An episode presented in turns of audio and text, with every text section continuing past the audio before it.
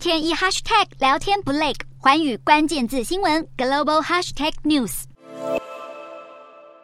近期中国内部政治似有不稳的迹象，国务院总理李克强多次高调谈经济，而且直指不光彩的中国经济问题。这对比爱好大喜功的国家主席习近平，似有打脸的意味。习近平日前表示坚守动态清零的防疫路线，甚至把疫情视为与西方国家的制度之争。然而，中国经济下滑速度因为疫情再度扩散而加快，外界怀疑李克强近期的发言是明示暗示将经济降缓责任推给习近平。离中共二十大的时间逼近，中共高层权斗现象似有增加的迹象。今天的国际新闻评论要来谈谈，即将卸任的李克强真的要斗习近平吗？目的为何？李克强近一个月不断提出稳就业的重要性，其实是点出中国近期失业率攀升的现象。对照目前中国疫情问题，采取封控的动态清零手段，确实已经对中国经济带来伤害。不仅如此，李克强还临时召开全国稳住经济大盘的会议，召集县级以上约十万人干部的视讯会议，与会层级更横跨党政军高层。会议阵仗之大，让外界感受到中共内部权力弥漫着不寻常的氛围。有论者认为，李克强频繁提及中国经济问题，就是剑指着习近平而来。其实这并非是头一回。两年前，习近平高举着全面脱贫任务的大旗时，李克强就曾指出，中国有六亿人月均收入仅一千元。习李两人不同调、路线分歧的问题浮现。不过，习近平朝向强势操作连任的目标，李克强所代表的经济发展套路不敌习近平政治优先的维稳手段。这样的矛盾在今年疫情肆虐下引爆。今年四月初，上海疫情爆发，中共内部曾出现清零与共存的路线之争，最后采行封城措施。上海封城勾起社会大众的不满情绪。值得留意的是，李克强不但没有肯定清零的防疫政策，更挑明指出经济下滑是中国自身的问题。言下之意，李克强有意将经济不稳的原因导向防疫失策。更直白的说，就是将中国经济下滑的责任推向习近平的决策。显然，习李两人矛盾已上台面。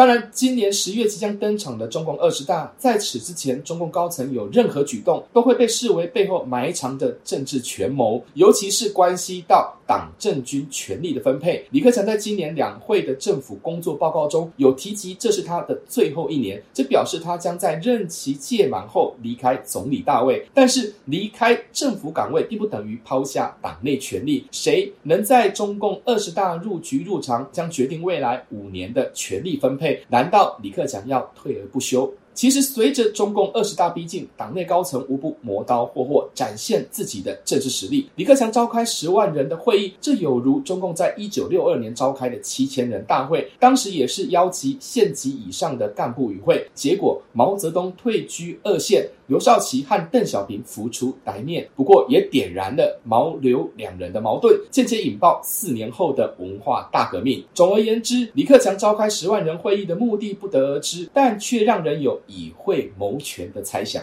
以史鉴今，李克强近期的高调行径，习近平不可能没有警觉。传闻习的幕僚对于李克强相当不满，认为李克强近期的发言不但没有肯定清零的防疫政策，更有意将经济问题贴上防疫决策失败的标签。尤其李克强以总理之姿召开十万人大会，期间还有军警、政法高层代表出席，中共官媒也不避讳一一点名与会的党政军高官。习近平及其亲信绝对会有所动作来反制，外界屏息以待。只是要借此削弱甚至阻挠习近平的连任之路，恐怕不太容易。况且完全摘下习近平的党政军领导地位，所引发的政治风险太高，更可能会对社会经济带来影响。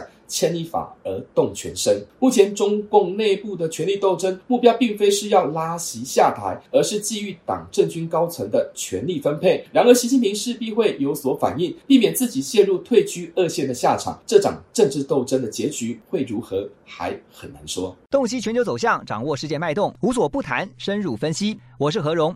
寰宇全世界全新升级二点零版，锁定每周三、周六晚间九点，寰宇新闻 MOD 五零一中加八五。凯播二二二以及 YouTube 频道同步首播，晚间十点完整版就在环宇全世界 YouTube 频道。